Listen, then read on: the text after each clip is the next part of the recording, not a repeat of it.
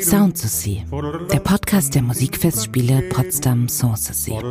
Hi und herzlich willkommen. Hier ist wieder der Carsten. Heute ist Festspiel-Hotspot Nummer 12 von der Reihe Juhu, wir haben das äh, Dutzend voll.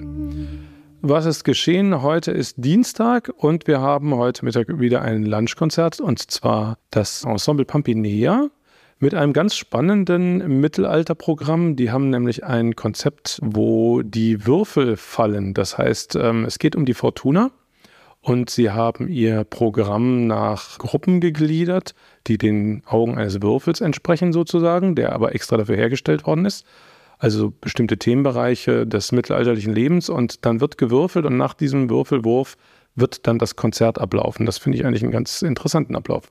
Am Donnerstag ist dann das letzte der vier Lunchkonzerte. Da kommt das Ensemble Orpheus mit einem äh, Programm aus der englischen Renaissance rund um Henry Purcell.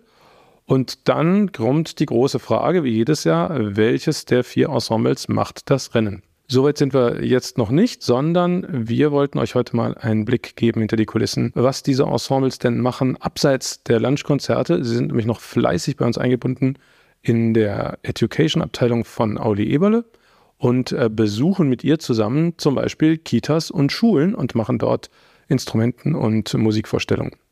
Und Auli und ihre Kollegin Luca haben zwei Ensembles der ersten Woche äh, begleitet in die Kita und haben dort ein paar O-Töne aufgefangen, wie denn das so ist, wenn die Ensembles in die Kita gehen. Und da hören wir jetzt gleich mal rein. Wir spielen gleich ein kleines Konzert für den Kindergarten hier. Und wir haben zwei verschiedene Stücke dabei, die wir mit denen gemeinsam äh, musizieren werden und wir werden unsere Instrumente vorstellen. Das ist auch eine Blockflöte und das nennt man C-Bass. Also es ist einfach eine Bass-Blockflöte und der tiefste Ton ist ein C, deswegen heißt er so. Was hat dir denn gut gefallen? Mit den großen Flöten. Und was hat dir gefallen hier? Das mit der Kleinen. Am schönsten fand ich eigentlich, wie neugierig die Kinder waren und wie viele Fragen sie gestellt haben und auch wie viele Instrumente die Kinder schon gespielt haben.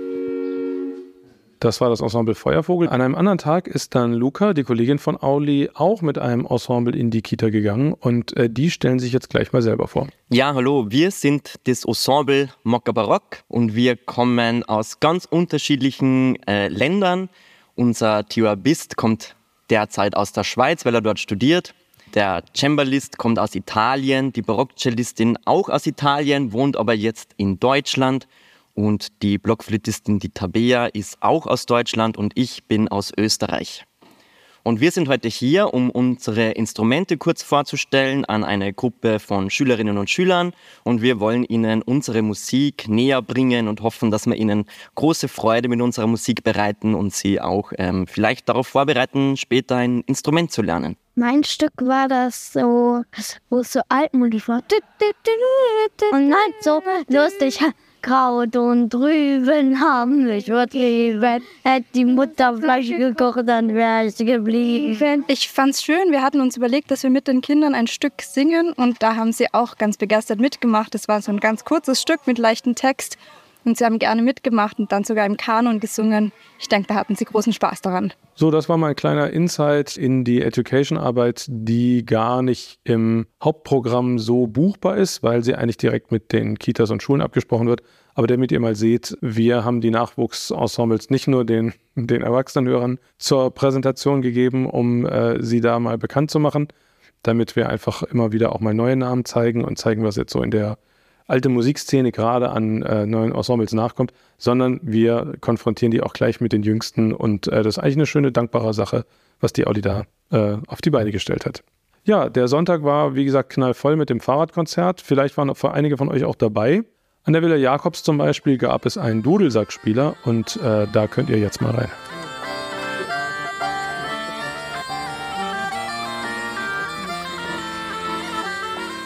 Hier in der Potsdamer Innenstadt im holländischen Viertel gibt es ein schönes Museum, das Jan Baumann Haus. Und Frau Palent hatte ja in der Podcast-Folge schon gesagt, dass sie so stolz war, dass die beiden ältesten Häuser, die noch wirklich zur Bachzeit hier schon standen, Teil dieses Projektes waren, dass deren Fördervereine und Freundeskreise äh, mitgemacht haben beim Fahrradkonzert. Und ich bin auch noch mal ins Jan Baumann Haus gegangen. Das erste, was ich hier aufgetrieben habe, war ein Glasorgelspieler der auch gleich äh, schöne Popmusik zum Besten gegeben hat und dem es total Spaß gemacht hat.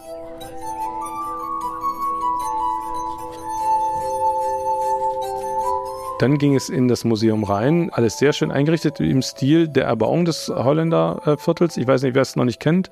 Gerne mal einen Besuch abstatten. Ist ganz stimmungsvoll. Man sieht also alte Rauchkucheln und was für Schränke da standen, wie da gelebt und gearbeitet worden ist. Alles richtig, naja, rustikal will ich es gar nicht nennen. Irgendwie relativ aufgeräumt. Ist ein schönes weiß gekalktes Haus.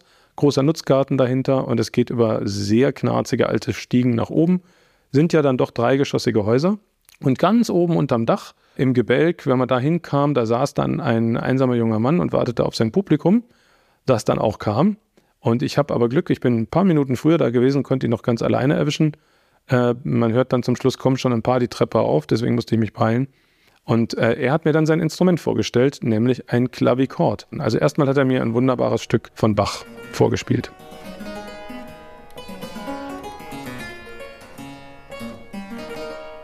So, und dann haben wir uns noch über das Instrument kurz unterhalten. Das Besondere ist nämlich, dass äh, wenn man die Taste runterdrückt, schlägt man den Ton an. Wenn man dann aber noch ein bisschen nachdrückt, übt man Spannung auf die Seite aus und kann geradezu äh, den Ton nochmal verändern und variieren und auch noch sowas wie eine Bebung, also so eine Art Vibrato äh, einbauen. Und das galt damals als, gerade in der Zeit der Empfindsamkeit, als besonders gefühlvoll, also ein, ein ein Tasteninstrument, das eine Tonproduktion machen konnte, die an, an die menschliche Stimme äh, heranreichte. Das war schon was Besonderes.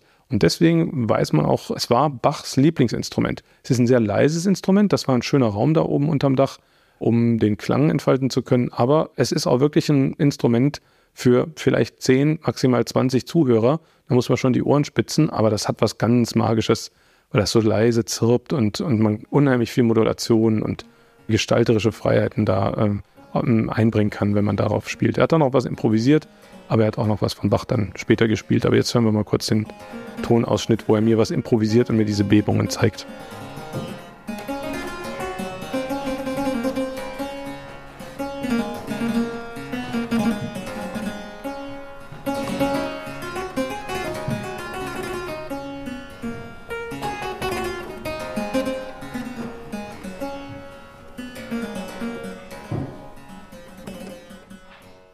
So, das war jetzt unser kleines akustisches Handgepäck von letzter Woche beziehungsweise Sonntag. Heute ist Dienstag, heute Abend seht ihr noch, äh, wenn ihr wollt, das Gruppenbild mit Damen, eine Augenmusik, denn es geht um eine Bildbeschreibung. Es geht um ein Freundschaftsgemälde, auf dem drei barocke Komponisten abgebildet sind und dieses Bild wird bei uns in Musik verwandelt, nämlich in die Musik dieser drei Herrschaften. Das sind äh, Dietrich Buxtehude, Johann Abend äh, Reinke und Johann Theile. Und die drei werden dann dort in Texten und eben auch in Details dieses Bildes, die da analysiert werden, zum Sprechen kommen. Also ein kleines Porträt dieser Zeit gibt es heute Abend im Nikolaisaal im Foyer um 19 Uhr. Das war's für heute. Ich wünsche euch erstmal einen schönen weiteren Festspieltag und wenn, wie immer, wenn ihr Anregungen habt, äh, meldet euch über Social Media. Hier war der Carsten und wir sehen uns noch die Woche. Morgen geht's weiter. Bis dann. Tschüss. Sound Sea ist ein Podcast der Musikfestspiele Potsdam Sanssouci. Redaktion Carsten Hinrichs und Miriam Luise Münzel. Postproduktion Robert Niemeyer. Online-Redaktion Genia Börner-Hoffmann und Johannes Kleemeyer. Informationen zum Festspielprogramm gibt es unter musikfestspiele-potsdam.de.